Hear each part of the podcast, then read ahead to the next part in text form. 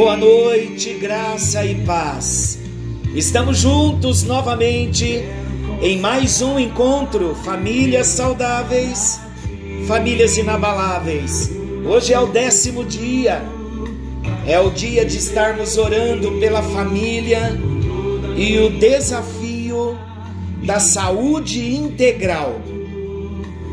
O que isso quer dizer? Deus deseja que nós sejamos famílias saudáveis, famílias curadas na alma, nos nossos relacionamentos. A família que pede perdão um para o outro, que libera perdão um para o outro. A família que reata relacionamentos e não quebra relacionamentos. A família que cria pontes que não permite os abismos de separação, no esfriamento, no distanciamento. Queridos, há muitas famílias enfermas, filhos sofrendo com a superficialidade dos relacionamentos dos pais. Há casais que suportam um ao outro por causa dos filhos Outros já não estão suportando mais e estão desejando divórcio. Sabe por quê? Porque a enfermidade entrou no lar, a enfermidade entrou na casa. Mas existe remédio para sarar todas as feridas. Sabe aquela promessa que nós fizemos como casais um ao outro, no dia do casamento, diante de Deus? Quando nós dissemos que estaríamos juntos até que a morte nos separasse. Pois bem, foi uma promessa que nós fizemos para Deus, um para o outro, diante das multidões das pessoas, dos convidados, dos pais, dos padrinhos, testemunhas Todos testemunharam o dia do nosso casamento. Porque muitas coisas foram perdidas no decorrer dos anos, no decorrer do tempo de vida conjugal. Porque as feridas elas foram causadas e não foram tratadas. O autor hoje da nossa meditação no dia 10, ele fala da família e o desafio da saúde integral. E ele usa o exemplo da sunamita. Depois vocês leiam o texto com a família para compartilhar entre vocês o texto. Está em 2 Reis, capítulo 4. No versículo 25 e 26, o autor hoje da devocional ele apresenta esses dois versículos e eu quero ler. Diz assim: Partiu, pois, a sunamita e foi ter com o homem de Deus ao Monte Carmelo. E sucedeu que, vendo-a de longe o homem de Deus, disse a Geazi, seu moço: Eis aí a sunamita. Corre-lhe ao encontro e pergunta-lhe: Vais bem? Vai bem teu marido? Vai bem teu filho? E ela respondeu: Vai bem. Meus amados, resumindo a história, o profeta Eliseu era visto como um homem de Deus. Este casal era um casal abastado, era um, um casal bem, bem sucedido, bem de vida, e eles amaram o profeta Eliseu, e eles viram a presença de Deus na vida do profeta Eliseu. E devido à boa condição que eles tinham, eles construíram um quarto para o profeta. E ali então, quando o profeta passava pela cidade, estou falando do profeta Eliseu, ele então se hospedava, era bem recebido pelo casal e dormia ali naquele quarto que havia sido construído e preparado para ele. Esse casal não tinha filhos, e Eliseu pediu para o servo Geazi sondar a família e ver o que a família precisava. E a família não precisava de nada. E o servo disse: Olha, eu vejo que eles não têm filhos. E então Deus usa o profeta Eliseu e Deus fala que daria um filho, Deus deu o filho, Deus foi glorificado, a palavra se cumpriu e o menino ficou mocinho. Um dia foi trabalhar com o pai no campo, teve uma forte dor de cabeça e ele voltou para casa e no colo da mãe, com a cabeça no colo da mãe, queixando-se de dor, o menino morreu.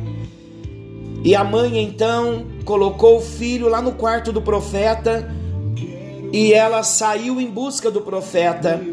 E todos que perguntavam para ela se estava bem, ela dizia que tudo ia bem. Eu confesso a vocês que hoje o autor da nossa devocional, ele me leva a pensar num outro aspecto dessa história que eu nunca havia pensado e eu vou considerar aqui também em rápidas palavras. Mas eu sempre entendi esse texto que esta mulher ela estava num estágio de fé, o desespero bateu, a perda do filho doeu no coração e ela se lembrou que o filho era uma promessa de Deus. E ela foi atrás daquele que Deus usara ela não estava idolatrando o profeta, mas ela sabia que o profeta falava da parte de Deus. Ela sabia que o profeta tinha uma comunhão diferenciada com Deus, porque ele era um santo homem de Deus. Então ela foi atrás do homem de Deus e ela não revelou a ninguém, nem para o marido, não revelou nem para o servo do profeta, que o filho havia morrido. Mas ela disse ao profeta. O profeta então veio, entrou no quarto, deitou sobre o menino, e o menino então voltou à vida, e o profeta devolveu o filho para a família. Que alegria, que bênção! Então, o que eu quero dizer a vocês, como família, no nosso encontro de hoje, esta primeira visão que eu sempre tive do texto, esta mulher não se distraiu da sua fé ela viu, ela entendeu que existia um fato real. O fato real era a morte do filho. O filho estava morto, mas na fé, ela não queria que ninguém atirasse da fé. Ela não queria que o seu marido atirasse da fé. Então ela disse: Vai tudo bem. Quando o marido disse: Mas não é nem a época de ver o profeta, não é lua nova, ela disse: Eu vou ver o profeta, mas vai tudo bem? Vai tudo bem. O filho estava morto. Eu penso e vou continuar acreditando assim que esta mulher estava sendo movida pelo Espírito Santo numa visão de fé, onde não se olha a circunstância, não se atém à circunstância e não deixa a circunstância ficar no nível mais alto do que a fé. Então ela exerceu fé e o milagre aconteceu.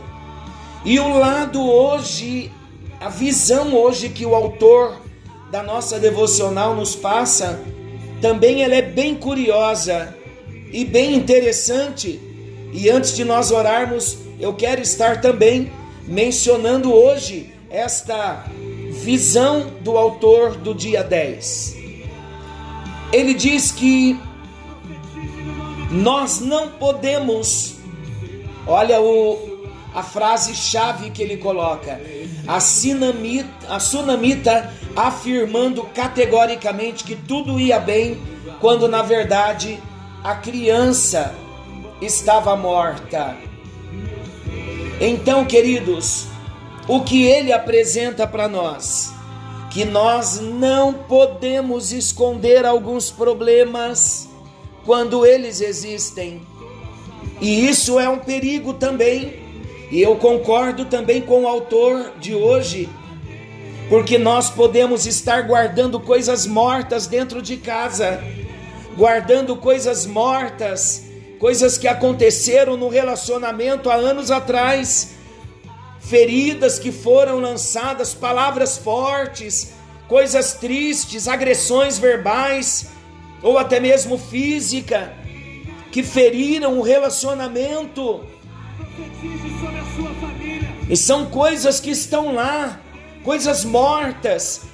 Eu me lembro de Quando eu estive no cemitério lá em Taubaté na semana passada, no sepultamento da querida irmã Estela, a mãe da Edna Baltazar, ali eu fiz aquele vídeo que eu mandei para vocês, e ali Deus me deu um discernimento que nós muitas vezes temos sepulturas no nosso coração.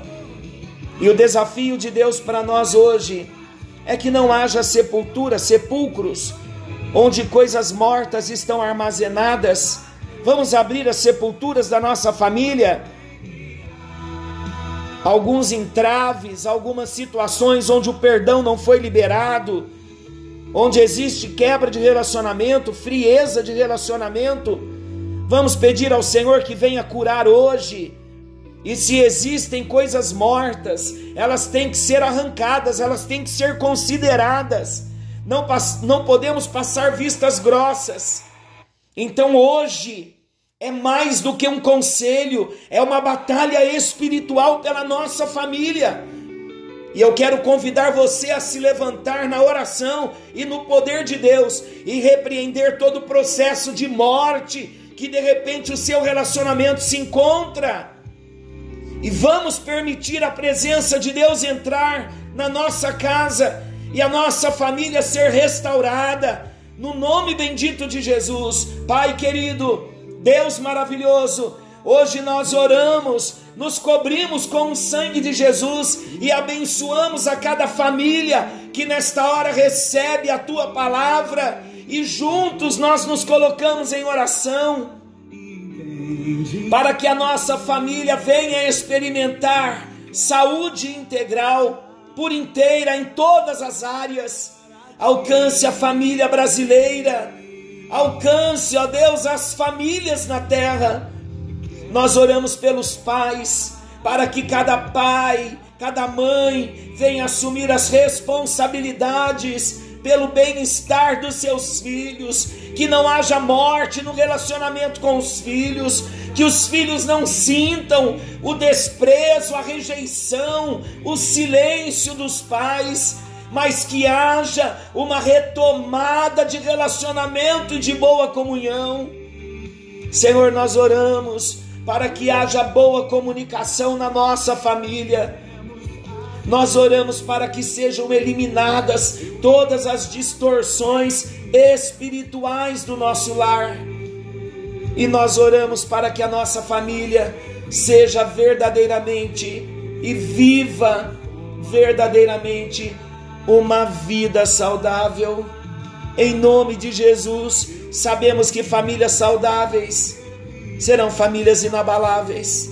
Senhor, eu repreendo nesta hora todo o processo de morte, todo casamento falido, toda dor, toda mágoa, toda rejeição por parte dos filhos ou por parte de um dos cônjuges, toda contenda que houve, que não houve cura, traz a cura nesta hora, meu Deus, e vem restaurando as famílias, vem restaurando os casamentos, vem restaurando o amor no coração dos filhos, para a tua glória para o teu louvor. Nós colocamos cada casa, cada família, orando para que haja um toque sobrenatural das tuas mãos e que a cura venha a ser estabelecida no nome de Jesus. Meu amado, eu convido você de hoje para amanhã ouvir várias vezes esta ministração, porque há um peso de unção de Deus, um peso de glória de Deus e cada vez que você ouvir, Deus te mostrará algo novo para ser restaurado. Estou falando pelo Espírito do Senhor. Então ouça duas, três, quatro, cinco vezes e Deus vai estar ministrando. Ponha uma vez com a família, duas vezes em família, três vezes, na hora do almoço, na hora da janta. Voltem a ouvir, porque Deus vai continuar ministrando na vida de vocês. Querendo o nosso bondoso Deus, amanhã estaremos de volta nesse mesmo horário com mais um Famílias Saudáveis, Famílias Inabaláveis. E agora? Agora você já sabe o que fazer, não é? Levante-se do seu lugar, dê um abraço, um beijo no seu cônjuge, abrace aos seus filhos. E que a bênção da restauração, da cura e da vida chegue na sua casa. Em nome de Jesus.